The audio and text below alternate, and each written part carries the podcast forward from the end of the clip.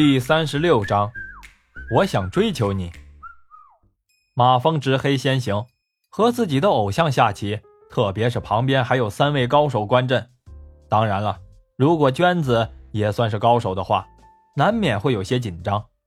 马峰前十几手大失水准，很快就先手尽失。娟子给马峰倒了杯茶，马峰喝了一口，定了定神，集中精力思考了一下，伸手。掂起了一枚黑子，落了下去。于大年赞赏的点了点头。中盘过后，马峰的思路越来越清晰，于大年也慢慢的转攻为守。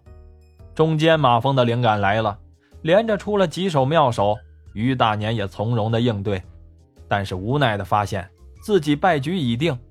最后收官的时候，马峰已经算出自己赢了三目半。于大年放下棋子，哈哈大笑。连呼过瘾，张大飞在旁边也是张大了嘴巴赞叹不已。于娟子的目光里也充满了敬佩。马峰看了下时间，快晚上十一点了，忙起身告辞。于大年很是不舍，拉着马峰的手送到门口说：“小马呀，你如果不加入骑社就可惜了。如果你愿意的话，我可以介绍你加入轻松骑社。轻松骑社。”是骑手之中的圣地，骑社内人才济济，就算是国家队的成员，大半也是骑社的会员。马峰被这个承诺搞得有点晕了，半天没吭气。于大年误会了马峰的意思，还以为他要考虑考虑，就没有再劝他。马峰告别了于大年后，脑袋晕晕乎乎的，开着车出了护城小区。出了小区才想起来，没到隔壁的八号别墅看一眼。到了晚上，马峰睡觉又梦到了崔小青，醒来之后再也睡不着了。早上起来一大早就跑到了花店，花店还没有开门，马峰敲开了门，说要买花。老板打着哈欠开门，但是见到是生意上门，立马又笑脸相迎。老板问马峰：“买花送什么人？”马峰说：“女朋友。”老板又看马峰。不像是抠门的主，就连忙推荐什么九十九朵玫瑰啥的。马峰笑眯眯的点头说：“好，就来这个吧。”老板一听这话，心里更乐了。哪有这样的呀？连价格都不问一下，心里想着，手上的动作却不慢，手脚麻利的把花扎好了，递给了马峰。呃，开张的买卖，给你打个折，你给六百八十八就行了。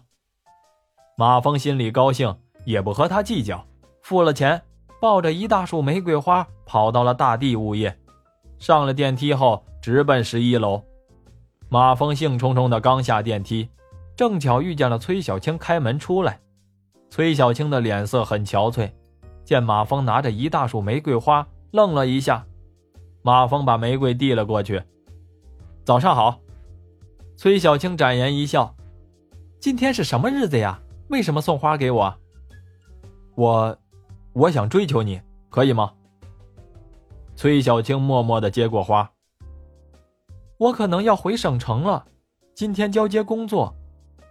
马峰一愣，为什么？崔小青把花拿进了宿舍，很不舍的对马峰说：“我今天要早点上班，晚上和你说好吗？”一上午，马峰都在班上胡思乱想，心里说。肯定是曹平搞的鬼。快下班的时候，老周看了看左右没人，走过来问马峰：“哎，小马呀，你这几天神神叨叨的，忙什么呢？”马峰从口袋里掏出了一张付了款的小票，递给了老周：“想着请你喝酒啊。”这是昨天马峰给于大年买东西时候顺便买的。老周一看是金七福五十二度白酒一箱，立马眉开眼笑的接着。红红的酒糟鼻都快笑出褶子来了，老周飞快的把小票收好，乐呵呵的对马峰说：“啊，呃，其实这几天也没什么事儿，有事儿你就忙你的就行，这儿啊有我呢。”正说着呢，马峰电话响了，接起来一听是于娟子，于娟子开门见山的说：“我们见面谈谈网站的事儿吧。”马峰答应着。和他约了一会儿，在爱情咖啡馆碰头。于娟子到的时候，马峰还在想着崔小青的事儿，呆呆的有些出神。于娟子看马峰没有什么精神，就打趣说：“喂，见我没有这么不提神吧？”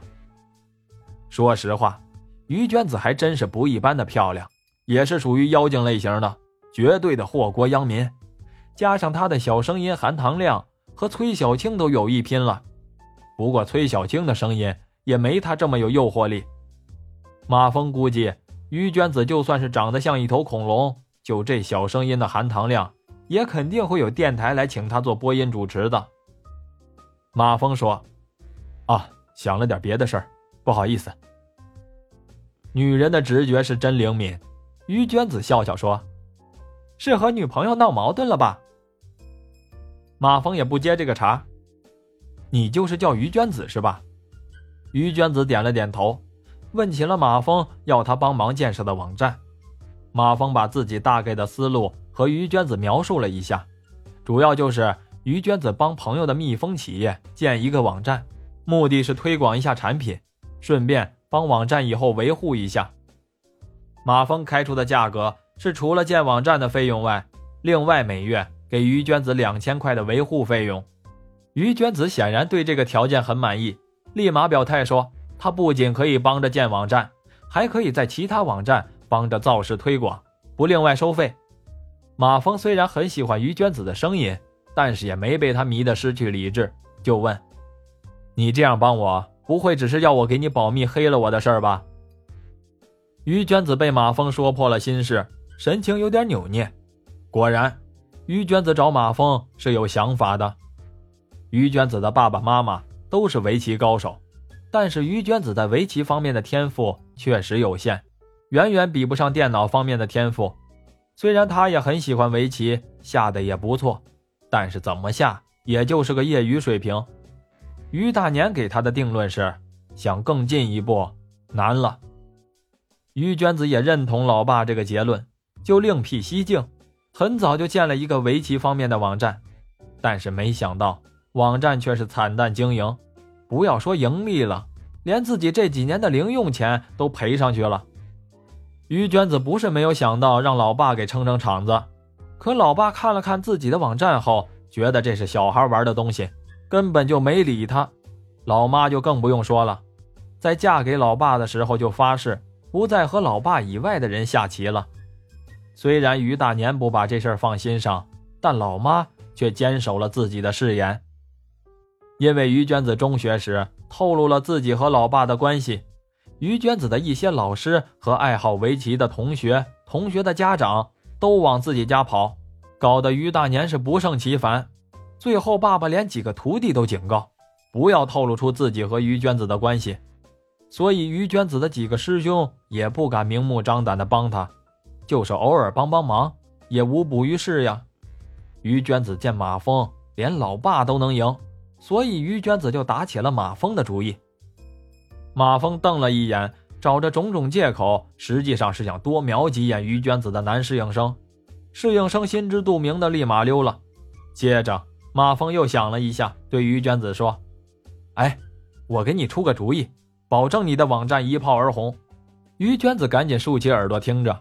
马峰说：“你先把我和你爸昨天下棋的视频放到你的网站上，然后到处转载，就说本网站本周积分第一的选手。”可以挑战本站的擂主，并且以后积分第一的选手都有资格挑战本站的擂主。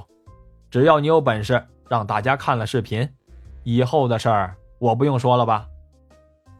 于娟子听完马峰的妙想，噌的一声跳起来，激动地抓住马峰的手说：“来，握个手吧，咱俩思路除了小处不同，几乎一模一样，真是英雄所见略同啊！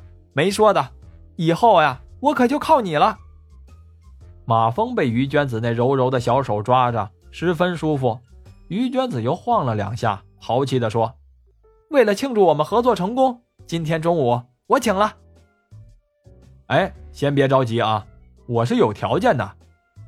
于娟子一下子从天堂来到了地狱，很不死心地放开马峰的手，哭丧着脸说：“是要出场费是吧？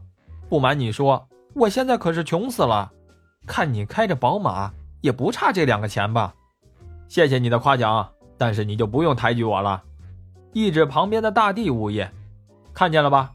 我就是这个物业公司的一个电工。于娟子想了想说：“这样啊，大不了你朋友给我的劳务费，我给你好不好？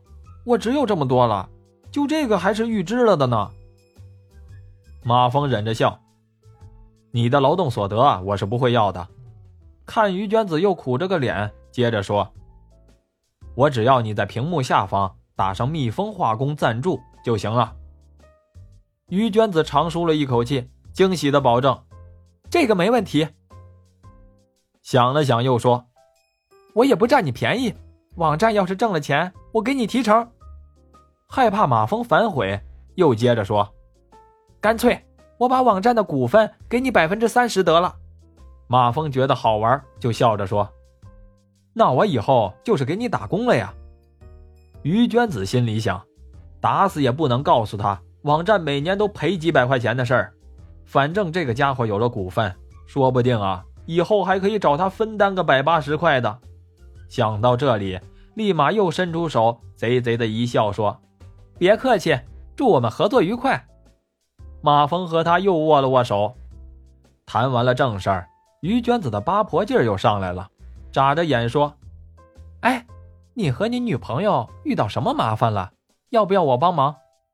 马峰心里想：看来八婆在女人来说还真是不分年龄，嘴上却说：“就不麻烦你了。”于娟子神秘的对马峰说：“是不是有人横刀夺爱呀？